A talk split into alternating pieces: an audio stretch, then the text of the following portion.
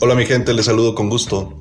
Soy el señor Tarántula y de nueva cuenta estamos en este delicioso pastel para compartir más flores y cantos.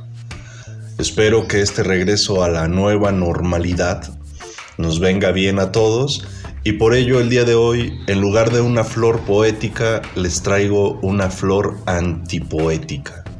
Así es, una flor antipoética que está dividida en cinco cantos, la cual es los poemas membrillo. Cinco poemarios del poeta José Mendoza Lara, a quien obviamente por antonomasia le decimos el poeta membrillo.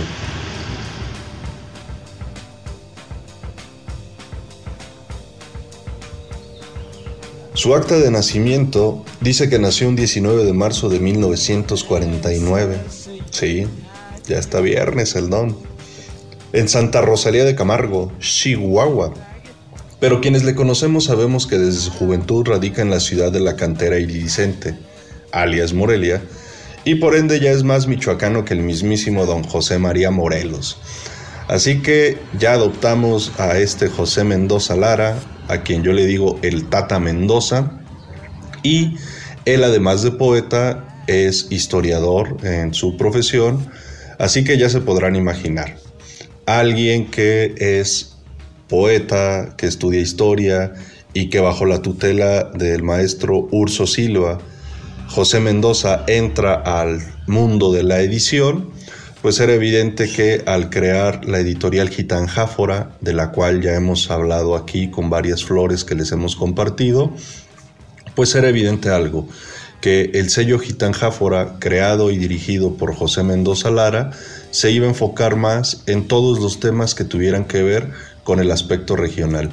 Así que esa es una situación que le agradecemos en demasía que un extranjero haya llegado a nuestro estado y se haya enamorado tanto de él que aquí haya decidido fincar su vida con Laurita Solís, a quien ella le dice su Laurita Espárrago, y pues que aquí hayan nacido sus hijos. Así que pues bueno, tenemos a esta persona que vino de Chihuahua, se fincó su domicilio y su vida en Morelia, Michoacán, y pues ahora nos regala esta editorial Gitanjáfora con más de 200 títulos entre los cuales están estos poemas membrillo, de los cuales hablaremos enseguida.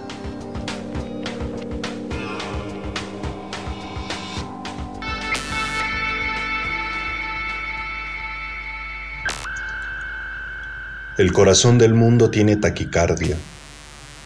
Así nos habla la realidad inserta en los poemas membrillo, porque así versa la realidad inserta en los múltiples desvelos del poeta. Desprovista por convicción propia de la parafernalia lingüística, en la poética mendociana se huele un distinto pulsar del mundo al interpretarlo desde una perspectiva lejana a los convencionalismos estéticos. Por ello les decía que más que poesía, el mismo Mendoza la define como antipoesía, un movimiento muy muy extendido en el ámbito de las letras y que al menos en habla hispana a quien más enfocamos en ese tema, pues es evidentemente a Nicanor Parra. La palabra membrillo, conformadora de estos poemas, es ácida por su naturaleza, mas su acidez se ve matizada con la dulce cadencia, el ritmo y las recurrentes imágenes del sí mismo y de la otredad. En los cinco volúmenes, que son libros pequeñitos de entre 50 y 70 páginas, los bifurcos senderos de lo contemporáneo se entrelazan los dedos en el devenir de los poemas y por ende el sarcasmo y la antipoesía resultan el contrapunto idóneo para manifestar el sentir de inconformidad ante la tiranía que disdibuja horizontes para transformarlos en falacias.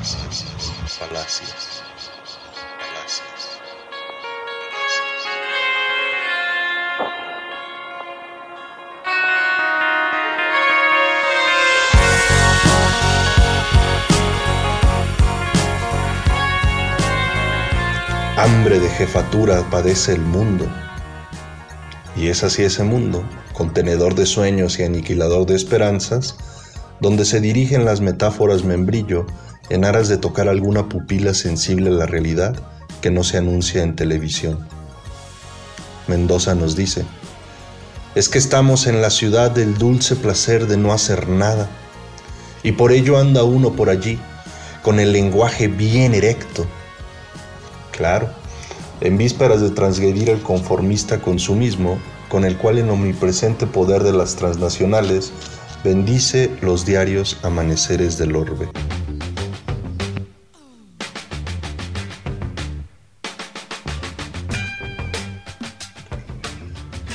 Los primeros tres volúmenes tienen un centenar de poemas, donde se alude a lo cotidiano, en franca comunión con los recuerdos de esa infancia vivida en Parral, Chihuahua. Ahí mismo vienen muchos versos amorosos para su Laurita Espárrago, la compañera de vida, y varias cuestiones familiares son el eje articulador de estos poemas. Ello en los tres primeros tomos.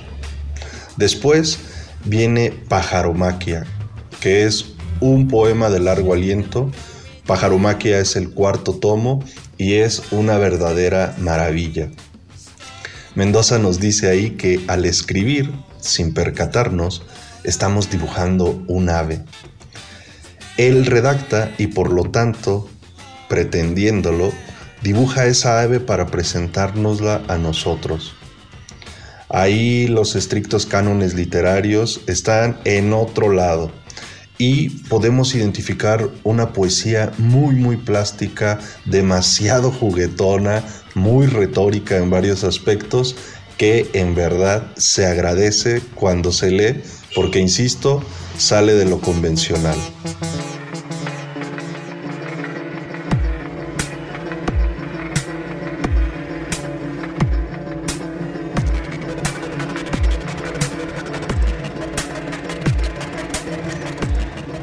Y por último tenemos el poemario, el quinto volumen, Ciudad de Argamasa y Piedra. Este librito inicia con un poema llamado Pórtico, dedicado a uno de los monstruos de la literatura michoacana, de la poesía en específico, Ramón Martínez Ocaranza, de quien ya hablaremos luego evidentemente. Después de este pórtico, Mendoza presenta un poema dividido en tres movimientos, donde el conjunto arquitectónico, la ciudad, la Morelia que él ya se apropió, es el espacio de interacción simbólica desde una perspectiva muy particular, la del poeta. Por ello nos dice, es una ciudad argamazada con sangre, semen, saliva, sudor y odio. ¿Qué tal?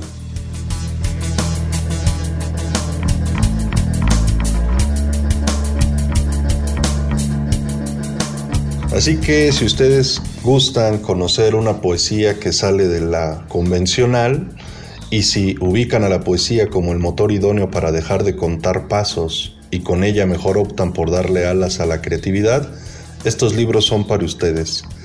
Por ello, les invito con esta sección a que abran los ojos y que alguno de estos cinco volúmenes puedan generar comunión con ustedes con esta palabra membrillo y por ende podríamos cambiarle el metabolismo al mundo y al pensamiento.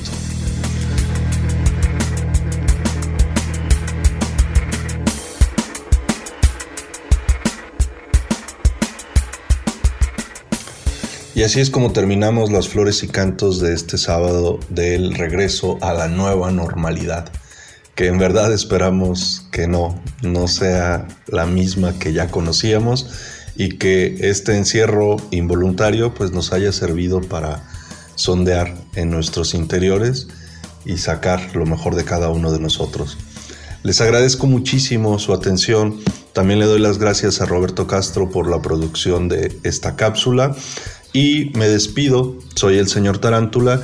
Les dejo a Dead Can Dance, quienes pues estaban programados este 16 y 18 de mayo para estar en Guadalajara y Ciudad de México, pero pues ya será hasta el siguiente año en las mismas fechas que los podamos escuchar por estos rumbos mexicanos.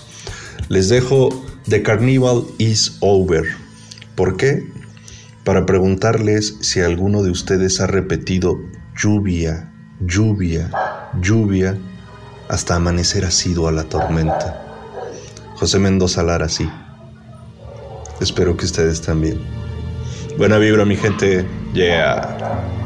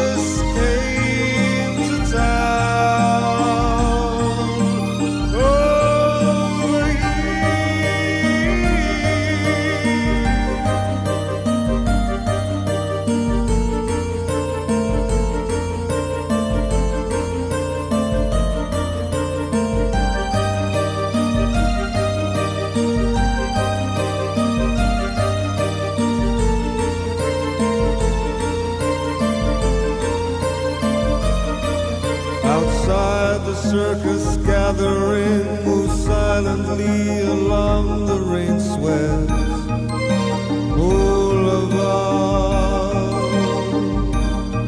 The procession moves on, the shouting is over, the fabulous freaks are leaving town. They're driven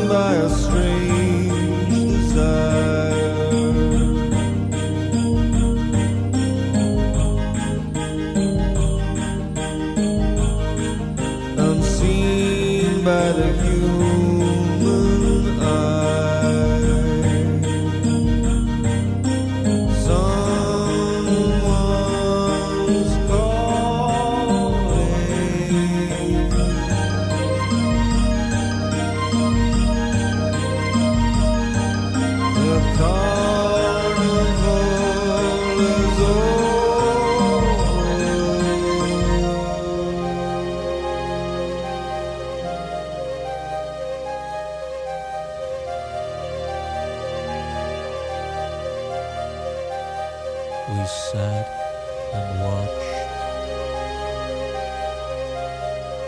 as the moon rose.